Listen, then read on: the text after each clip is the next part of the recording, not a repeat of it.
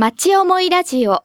この番組は、西東京市という町でご活躍の方々にご登場いただき、この町に対する思いを語っていただきます。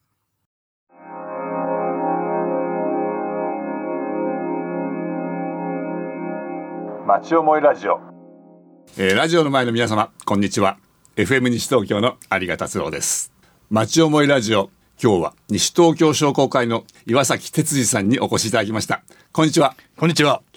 岩崎さんにご出演いただいてもう1年以上経っちゃったのかなそうですね。はい。なんだかあのーえっ、とパン祭り、はい。パン祭り。あのーアスタの田無の駅前のあのペデストリアンデッキで、はいはいはい。一点一品かそうですね一点一品のパン屋さんなんかがお店を出しはいてくれる、。はい。その時にこういうのやりますよっていう宣伝でそうですよね。はい。いやでもあの岩崎さんとは随分なんかいろんな仕事をやってきたなという感じがするんですが。はいはい。いろんなところでなんか一緒になったりとかそうですね。よく顔見たりと。はい。えっ、とまあそんなことですね、えー実はあの今日はその西東京市で大活躍されている、えー西東京商工会商工振興課長はい。という肩書きが、ね、終わりでいらっしゃる岩崎さんに はい。来ていただいたのは実はあの西東京の事務所から移動されたと。はい。いうことなので、まあ、いろいろこの6年間だと思うんですけどこの街のことをいろいろ伺ったり、はいということで、まあ、今日スタジオまでお越しいただきましたはい。よろしくお願いしはいます、。お願いします。まああの6年間早いもんで、ええまあ大活躍かどうかわかりませんけどね、ええあのいろいろお話できればと思います。よろしくお願いします。はいよろしくお願いしますいやあの岩崎さんはい。商工会っていうのは、はいえっ、と西東京だけの組織じゃないってことですねはい。あの基本的にはあの市に市町村に一つずつん。あるんですけど、はい。東京の場合には、ええ。ー多摩地域だといくつか商工会議所になっているところがありますんで、商工会と商工会議所が別ですね、そうですね別ですね、えー一市一村には1個しかないっていう決まりがありますので、うん。はい、あの商工会議所がないところは全部商工会になってます。ということは、えー、と岩崎さんは商工会の職員でいらっしゃるので、はい。人事異動そうですね。っていうのがあると、えー西東京からどっか他行ったり、はい。ほまあ西東京来る前も他にいらっしゃる。そうですね。ということですね。はい、そうなります。あの事務所にいるいらっしゃる職員の方たちっていうのは、はい。皆さんそうやって移動されたりなんか？そうですね、はい、基本的にはみんな移動します。でもなかなかあれですよね。その商工会の役割って、はい。その所属している町の、はい。えー商業工業それを盛り上げようと盛り上げると、ってお仕事だからそうですね。やっぱり地元に長くこういてこうコミュニケーション取ってそすごくそういうのは重要でしょうあもうそれは一番大事だと思いますね、やはり私も移動してきてそうですね。3年は最低いないと、ん。皆さんも本当本音で話をしていただけませんので、うん。3年経ったぐらいからようやくですね、ええ。まあ、いろんなこと言っていただけるようになってこちらのお願いも聞いていただいたり、うん本当にいい関係でやってこれるようになりました。へえそうするとこう人事異動でちょちょちょっと動いちゃったりするとはいなかなか。そうですね。ちょっとまあ寂しいのもありますけども、うん。やはりこう通常の公務員の方と決定的に違うのがですね、ええ。やっぱりどちらかというと事業者の方と同じ立場に立って、うん。まあ、支援をしていくっていうところなんで、うん。その段階になるまでにちょっと時間やっぱかかりますよね。えー今おっしゃった公務員とは違うっていうのは、はいはいえっ、と立場がどういうふうにどういう立場っていうふうに言えばいいのそうですね、ん。あのまあ、団体職員になりますので、もともとのその人件費のところに補助金が多少入ってはいるんですけども、うん。えー基本的には民間の非営利団体の職員になりますから、お立ち位置として、私、いつも若い職員にも言ってるんですけど、ええ。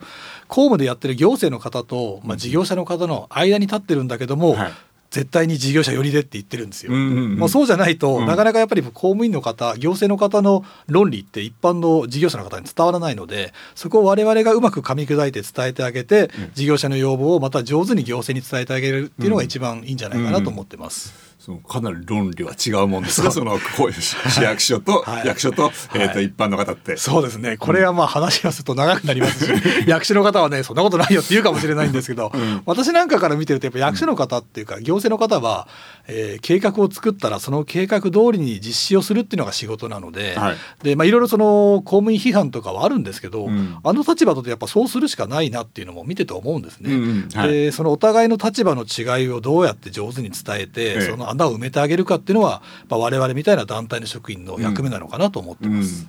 やっぱりあの多分、その行政の職員の方から見ると、はい。民間のやり方、はい。もう言葉遣いから何から、はい。なんかもしかしたら信じられないこと僕らがやってるのかもしれない。そうですね。あの今最近国の補助金って結構あってですね、はい。まあそれの支援もしてるんですけど、えやはりですね国の補助金になると普段商取引の中で使いもしないような、うん。えーまあ見積書ぐらいは使うのかな、ん発注書とかですね、はい。まあ請書だとかですね、はい。納品書と請求書がないと払っちゃいけないとかいろいろありましてですね、あのちょっとこういうの作ってよなんて口頭で言うんではなくて、はい。使用書を作っえてえ相手に示して、ええ。それで見積もりをもらうなんて普段やらないですよね。そこまでやんないですよね。それをでもやらないとそれは補助金の対象にならないっていうことを我々は一生懸命伝えなきゃいけないという、まあ、そういう難しさはありますね。そうですね。特に中小企業の場合はないですよね。ないですねもしかしたら大企業になるとそういうことをやってらっしゃるのかもしれないけれども、ええまあ僕ら少なくともこの FM 西東京レベルではですね、ええまあ、たまにそういうところもありますけど基本的にはもう非常にそうですよね。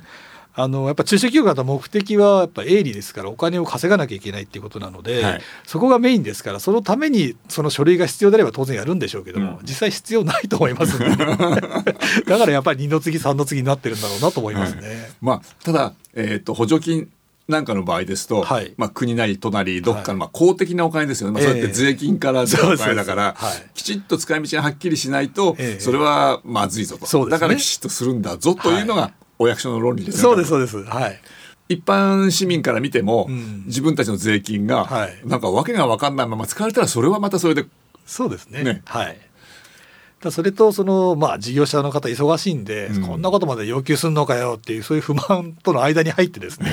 まあちょっと我々がお手伝いしてあげるだけでだいぶその辺は軽減されますんで、おうおう。そういったことは積極的にやってきたつもりです。へえ。はい。やっぱりそういうのっていうのはその一般の民間じゃそういう機会がない少ないから、はいはいはい。そういうのがこうやっぱり普段からお仕事としてやってらっしゃるからともうやるこう手順というか、ええ。速度というか容量というか、違うわけですね。そうですね。やっぱり私も、まあ、この補助金あの小規模事業持続化補助金って補助金が始まって、えまあ、3年なんですけど、ええ。やっぱ回を追うごと追うごとにですね、まあ、上手くなってきましたんで あのどういうふうにこう報告を出せば喜んで受け取ってもらえるかっていうのは、やっぱり事業者の方よりも数やってる分、はい。まあ省力でできるかなと思ってます。うん。そうすると事業者がその報告書を書くときに、はい。ポンと書いちゃうんじゃなくて、はいはい。まあ、あのある程度下書きっていうか大体書いて商工会の方と相談をすると、はい。より良くなると。そうですね。これあんまり言っちゃいけないんですけど人によっては例えばパソコン使えないって事業者の方いらっしゃるんですよ。うん。そういう方にパソコンの報告書を求めると、うん。やっぱできないですから、はい。まああとはもうお話をしながらうん。どういう成果があったかってことを聞き取って、うん。打ってこれでいいですねみたいなのもやっぱり正直ありますね。はい。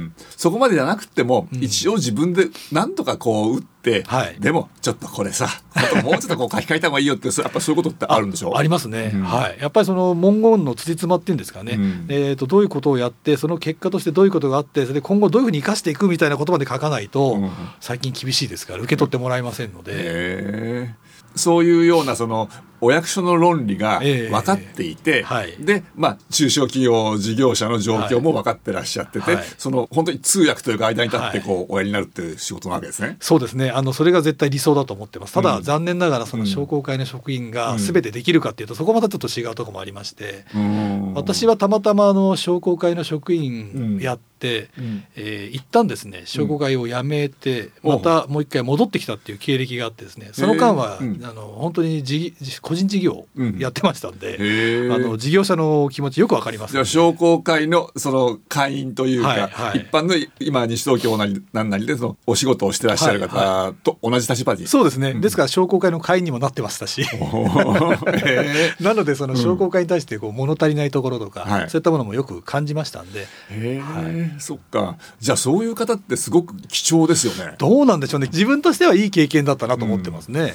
でなおかつ商工会としてははい。創業支援とかするわけじゃないですか、そうするとその今サラリーマンをやってる人がなんかはい。新しい仕事やってみたい、ええという時に商工会の方に相談すると、はい。こうやったらいいよとかそれこそ補助金こういうのを使うためにはこういうふうにやってったらいいよとか、こういう事業計画を立ったらいいよっていうのもお仕事でしあょもちろんそうです、そのどちらかというとテクニカルな部分のお話もするんですけど、私の場合はその経験上ですね、うん。創業した時にこうだったよとかあとは自分が経営者になった時に、ええ。実は経営者はすごい孤独で愚痴る場所もないんだよみたいな話よくしますんで、で、えー。だから創業の相談来られた方には、同じ創業を志す人でこう仲良くなって、はい。まあその業種もね全然違うんですけどお話ができるような関係の方を増やしていった方が、うんその創業して成功して事業としてこう成功していくっていうゴールに向けていくのにはええ。すごくいいですよっていう話もしてます。へえ、そうするとまあ一つのなんとかっていう仕事をやろうと、い。よしやるぞって言って創業するときに、ええ。えっとなんかそれだけじゃまあそれはもちろんやんなきゃいけないんだけど、え。やっていく過程でその同じ業種じゃなくても、はい。やっぱりその同じ立場の人はいはいはいはい。とのこうコミュニケーションって大切なんですか？これ結構励まされますんで。大事ですね。でそれは商工会に行くと商工会の方は相談に乗るったって商工会の方はサラリーマンですもんね。はい、うんそうなんです。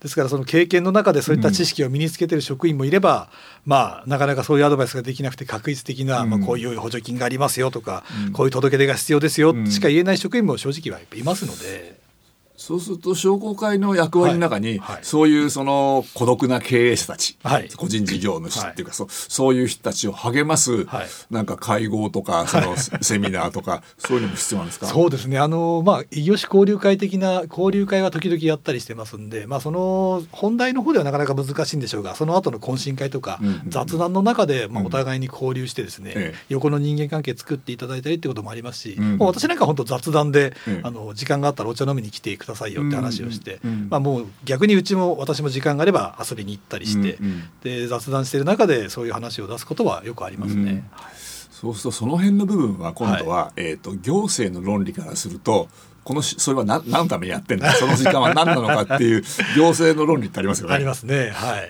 無駄なんじゃない？とか。ただその人間ですからその何ですかね数字でパチパチって割れない部分っていうのはすごく実は大事で、うん。その無駄なところをどうやってやっていくかで最終的にそこを認めてもらうためにはやっぱある程度の成果を出せば、ううんまあいろんなことやってるけどちゃんとやってるよねっていうところでなんとなくはうん。認めてもらってるのかなと思いますね。それは本当に急にできることではなくてやっぱり積み重ねの中から、そうですね、やはりまず信頼関係人間関係作った上でじゃないとなかなかできないです。あの昔よくですね、えー若い頃なんですけどやっぱりそういう形でよくお茶飲み行ってあの会員さんとかでお話ししてこいって先輩の経営指導に言われて、はい。行った人間がいるんですけど、ええ。その方はやっぱ人間関係できてなかったんでしょうね、うん。あいつはお茶ばっか飲んで遊んで歩いてるって言われたことがありますんでね。難しいと思いますね。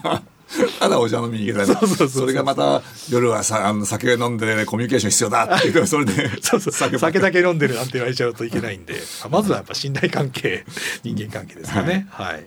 まあそんな岩崎さんですけども、はい。まあもっともっと商工会のお仕事も伺いたいんですが、はい。なんかあのいろんなことやってらして、ええ。ーといろんな中の中に一つにまあ音楽やってらっしゃるんですけど、はいあの音楽の話をちょっとこの後聞きたいと思うんで、はい。音楽をご自身で作ってらっしゃるちょっとちょっと聞かせてください。はい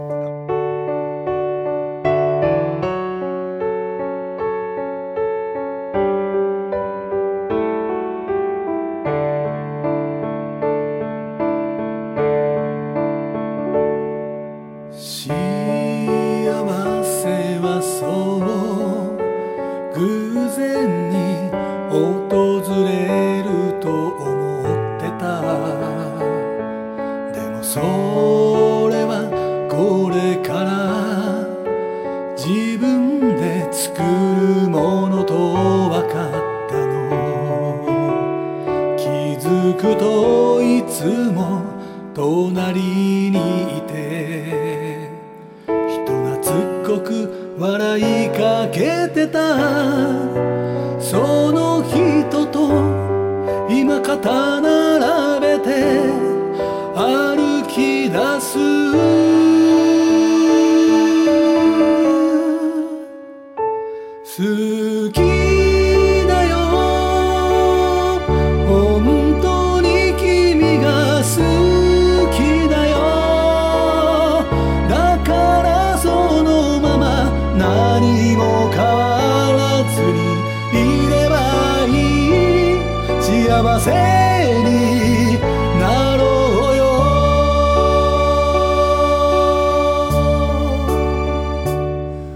岩崎さんこれあの、はい。岩崎さんが歌ってらっしゃる曲ですけど。そうなんですよ。笑って。えー恥ずかしいですね。随分こうあれですよね。ちゃんと練習したり。普段その経営指導なんですか？お酒ですか、えでカラオケですか？もうあのいろいろやってます。けどもはい。もともと音楽はずっとやってらっしゃるそうですすね。あのやっぱり若い頃やっぱあのねあの私私男子校だったんで、はい。女性にモテたいっていう願望がありまして、うん。もうモテるにはあのギターだとかね、うん。そんなあの単純な本当に しょうもない動機でやってまして そのままずっとずるずるとやってるような感じですいやね。しょうもない動機でやったとしてもそれがこうやって形になってるじゃないですか。ああそうですね。これはもう本当にあのこれも勢いなんですけど、うん。えーまあ、私子供がまだちょっとちっちゃくて、えー子供が成人して親になってまた私の孫が生まれて、えこう語り継いでもらう時にい生きてないかもしれないんでお前のおじいちゃんこういううこんなことやってたんだってなんか残したいなっていうのがありまして、へーうん。それであのやりました。へえ、あはいそうそういうふうに思って自分の表現をするというよりはこういう残しておきたいという。ですね、はいへえ。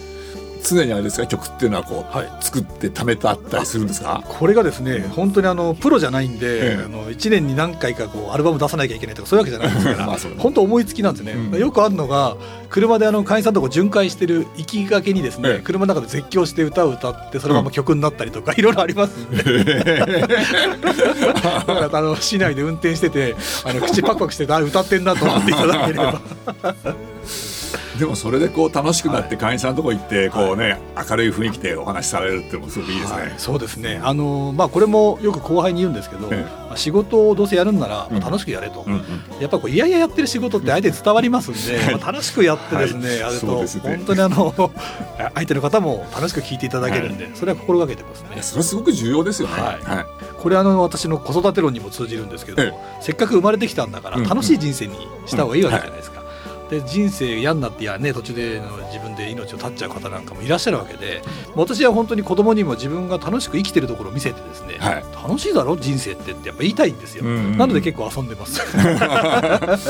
あのフェイスブックを時々入ってますと楽しそうと確かに。そうですね。よく言われます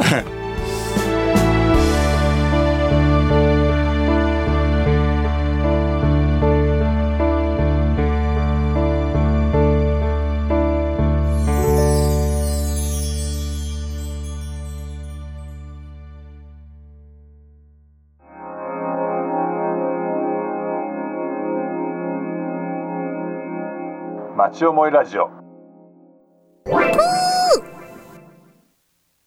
さてと、え国木田トッポと会ったってあ、いけない。ううん、違うの。雑木林のこと。はい。これ岩崎さんの声ですか？そうなんですよ。何 や何やってるのか大してるんですね。いやいやいやなんかおこれもなんか今残っているこの雑木林は、はい。私ですね、はい。頼まれるとどうも断れない性格なのか ある一定の時にですね思ったんですけど人に頼まれるっていうことは必要とされてるので、はい。それに応えてあげる方がいいなと思うようになってですね。うん。基本はその最近頼まれたら断らないようにしてるんですよ。できることはですよ。いやすごいそれ なのでこれもあのお願いされてちょうど40代でいい人がいないんですよって言われてああそうですか、うん。やってくれませんかって言われて。やったことないですよ。大丈夫ですよ。なんて言われて。やってしまったというだってナレーションで結構長いの喋ってますよね。結構長いんです、はい、あのなんかそこでガヤみたいな感じでガチャとかっていうんじゃなくてええ。きっちりとこう話してらっしゃるって。そうですね。そのこういうナレーションお仕事なりそういうことや おやりになったことあるんですか？いやいやもう全然初めてで、ん。台本をいただいて、えーまあ、それでスタジオに来て「はいやりましょう」みたいな感じだったんですけど私が声をやった方っていうのは主人公で,、でその方もちょうど収録の時に来ていただいてですねご自分の思いを話すわけですよ。俺はこういう思いでこれをやったんだからこういうふうに話してくれって言われてですね いやーハードル高いなと思いながら やりました。でもちゃんとそれをちゃんとそれに答えて。そうですか。はい、うん。ありがとうございます。歌はやって、ね、曲は作っちゃうし これナレーションしちゃうし多分なんかいろんなことをなんか。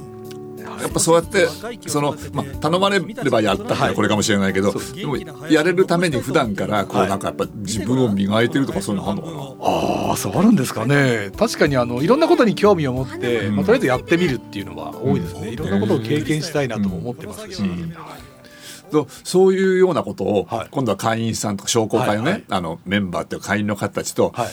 俺さこんなことなんだよねとかって話し合ったりするようなこともあるんですか？あありますね。やっぱりあの営業マンに近いところがあって、うん。初対面の方と話をするときに、うん。共通の話題があると盛り上がりますんで、うんうん。えー共通の話題がいくつかこう作れるようにいろんんなことを幅広くやっておきたいなっていうのはやっぱありますうんうんうんね。はいちゃんと生きてるわけですねそうですね。多少は生きてると思いますよ。でなんかそれでそんな岩崎さんとお話をしてると、はい。うん、ボーリングはねとかってこう、ボーリングもなんかすごいでしょ？そうなんですよ。ボーリングすごいっていうかですねボーリングはあのちょっとハマりまして もともと父親がブームの頃にやってた年代なんですけど、うん。うんまあ、子供の頃連れて行かれてるうちに自分も好きになってで大学に入った時にボーリング部があったんですよね。ええで、まあ、最初は女性とこうワイワイキャーキャーボーリングするようなもんだと思っていたら、そうじゃなくてかなりもう体育会みたいな感じでですね、ええ。試合だとか、うん。ユニフォームだとかって言われて、もう気がつけばどっぷり使ってましてですね、うん。ずーっと大学の間ボーリングばっかりやってまして。まあ大体ボーリング場と学校行ったり来たりしてですねもうずボーリングやってるか授業出てるか試合やってるかって感じで、まあそれが功を奏して、えー大学の日本代表選手になりましてですね。日本代表、ええ海外も2回ぐらい連れてっていただいて、まあ、本当にいい思い出ですね。ボーリングのはい試合ではい日本代表やって海外で試合をしてきた、そうなんですよ。はい、これは言うとかなりウケるんですけどね。受けるというかもうもう恐れ多くていやいやいやいやそんなことないですよ。あのただ記念にあのその時のジャパンって書いてあるユニフォームを未だに持ってますんで。それはだってジャパンなんて書いてあるからね、なかなかないです。あの袖に日の丸がありましてね。へえいやすごい人ですねいやいやいやそんなことないですよ。凝り性なだけで。そういうももっとそこも聞きたいけど、はいでもそうやっていろんなことをやってらっしゃるはい岩崎さんがはい。この街で働いていると、はい。なんか出会いがあったりするんですよ。昔の人に会っちゃったりとかって、それはやっぱり昔の人に出会っちゃうっていうのは、はいはい。やっぱりその出会ってもうんまた話せるっていうのはその昔も良かったから話せるんですよ多分。ああそうなんですかね。あの、まあ、昔は昔で、まあ、だいぶ変わったところもあったんですけどあの今おっしゃったように、えー、と西東京市だとあの飯島健次郎さん。私はあのトライアスロンの監督のはいはい。もう私はもう飯島先生先生って言ってるんですけど。先生ってあの方があの方はトライアスロンの選手で、はい。でまあ今は A&A にや、はい。あのケンズというのをね、やってらっしゃる方で、はい。先生なんですか？そうなんです。あの私の高校1年生の時にですね、ええ。体育の先生で赴任してこられまして、まあ、まあ高校も先輩だったんですけど、うんまあちょっと放送に乗っけられないようなもう本当破天荒な先生で 私はあのたまたま体育院をやってましたんでもう飯島先生のところにはあの先生ってよく言ってですね。その方が西東京にねあのゆかりがあるっていうことでこちら来た時にああ懐かしいなと思っていたんです。へそれがあの先日ちょうど高校の同窓会がありまして、ええ。同窓会に行った時にやはり飯島先生がいらっしゃってですね、ええ。もう久しぶりにお話をして、ええ。で今西東京にいるんですよっつったら「ああ西東京あ有香さんね」ってちょうど言っていただいたんで「あそうなんです」だいぶ盛り上がりまし世のた。中が狭いですね。狭いその狭いのが、はい。この前割と最近ですけどあの一緒に新宿飲みはいはいはい何人かで飲みに行った時そのお店が、そうですね。あれもびっくりしまして。だいぶあの同級生に聞いたら「ああそうそうあそこそうなんだよ」なんてね。あの高校の後輩の。後輩の 高校の後輩だったんですねお店の。経営をされてるということで、ねえはい。すごい方の、そうなんですよ。私もそれまであの、ね、奥様のお知り合いだったので、うんうん。あどうもどうもお世話になってますって言ってたのに高校の後輩だって聞いた瞬間に急に先輩ずらして嫌なやつだなと思ったんですけど。でも本当に良かったですね。すごいですね。そういう、はい。その本当に人脈っていうか人もその場その場じゃなくてちゃんとこう続いているっていうのはやっぱりそれは人柄が。どうですかね、まあ、人柄って言っていただけるとありがたいんです。私の中では、あのお世話になった人の恩をですね、ん。もう自分で切るようなことはしないようにしようっていつも心がけていうんいて、やーすごい特にあの商工会ってですね例えば会長さんやられてる方が何年かしたら辞めて、だんだんお年になっていって、現役を退いていっちゃうっていうケースよくあるんですけど、うん。その会長の時は会長会長って言うんですけど、うん。やっぱ寂しくなってだんだんなくなってくるっていうのは皆さん思ってると思うんです私は結構お世話になった方には、えーずっと会長辞められてうん。何年経ってもうん。元気ですかとか、えやってますんで、今でも、はい、こちらに来る前の小笠原村の商工会にいた時に、えーいろいろお付き合いになった方とは今でも親交があってですね、ええ。えーたまに果物を送っていただいたりとかええ。してますんで、すごい。クジラは来ないですね。クジラは来ないですね。いやそんな岩崎さんが、はい。あのなんかい移動されちゃうのはちょっと寂しいんですけどまああんまり時間ないんですけどちょっとこう、あの西東京で6年間おやりになられてきて、はい。なんかこの街へのこう課題とかやり残したことっていうよりもあ、はい。のもうちょっとこんなことすればいいのにななんかあります？そうですね。あのやっぱりこの地域で西東京市って人口も増えてますし、はい。もう本当に可能性がすごくいっぱいあって、うん。えー、と私も来た時は全然縁もゆかりもなかったんですが、うん。もうやっぱり6年いるともう愛情みたいなものもありますんでやっぱりこの多摩の北多摩の方の中心になってですね西東京がもっともっと発展してで近くに武蔵野市ってあるんですけど、はい。武蔵野市に行かないでみんな西東京市に集まってくるような魅力的な街になってもらいたいなと思いますね。そういうにはどうすればいいですか？それにはですね、えっと6年間の一番の感想はそれにはみんな仲良くっていうえそこが一番かなと思ってます。岩崎さんはみんなと仲良くじゃないですか。え私は仲良くしてきたつもりなんですけどやっぱちょっと仲良くない方もね パラパラっと見受けられるんで あんまり言えないんですけど仲良くしてほしいなこの放送を聞いた方はね、あの、はい想像していただいて。そうですねはい いや、もっともっといくらでも聞きたいことありそうですね。お酒があればねもっとね もっと大変ですね。そうですねあの、もっと話が進んじゃいそうですね。すね でもまあ、あの、移動ということで、はいえっ、と、西東京から、えっ、と、4月1日付。そうですはい。はいで、移動されて、はいどちらへ行かれるんですか？えーと東久留米の商工会に行きます。東久留米ってすぐすぐすぐそこなんですよ。隣ですよね。そうなんですですからあんまり移動って感じがしないんですけど、はい東同じこの北多摩のね、はい。エリアですもんね。そうですね。はい。はい。FM 西東京でもあれですよ、あの、はい。東久留米の商工会青年部が、はい。絆という番組やってくださってまして、あはいはい。はい、そうですね。うん。あの東久留米ともうちは縁が深いので、はいなんかいくらでもまだこれからそうですね。はい、もうぜひ、えー、引き続きいろいろとやっていきたいと思いますし、ん。あの北多摩のねこのまあ多摩六と科学館もそうですけど、はい。みんな共同していろんなことやってますんで、ええうん。まあ私が西東京にいて東久留米に行きますんで、西東京と東久留米で一緒になんかやるとか、はい。そんなことも仕掛けていければなと思ってます。ええええどういう形で僕もなっていくか分かりませんけども、はい。まだまだその一緒にお仕事をしたり近くにいたいということになると思いますので、お互いにあの、えー楽しくやっていきたいと思いますので、はい。これからもよろしくお願いします。はい。こちらこそよろしくお願いします。今日はありがとうございましたありがとうございました。お楽しみいただけましたでしょうか？町思いラジオ。この番組は、ポッドキャストからもお聞きいただけます。番組では放送しきれなかった部分までお楽しみいただけます。詳しくは、FM 西東京、または、町思いラジオで検索してください。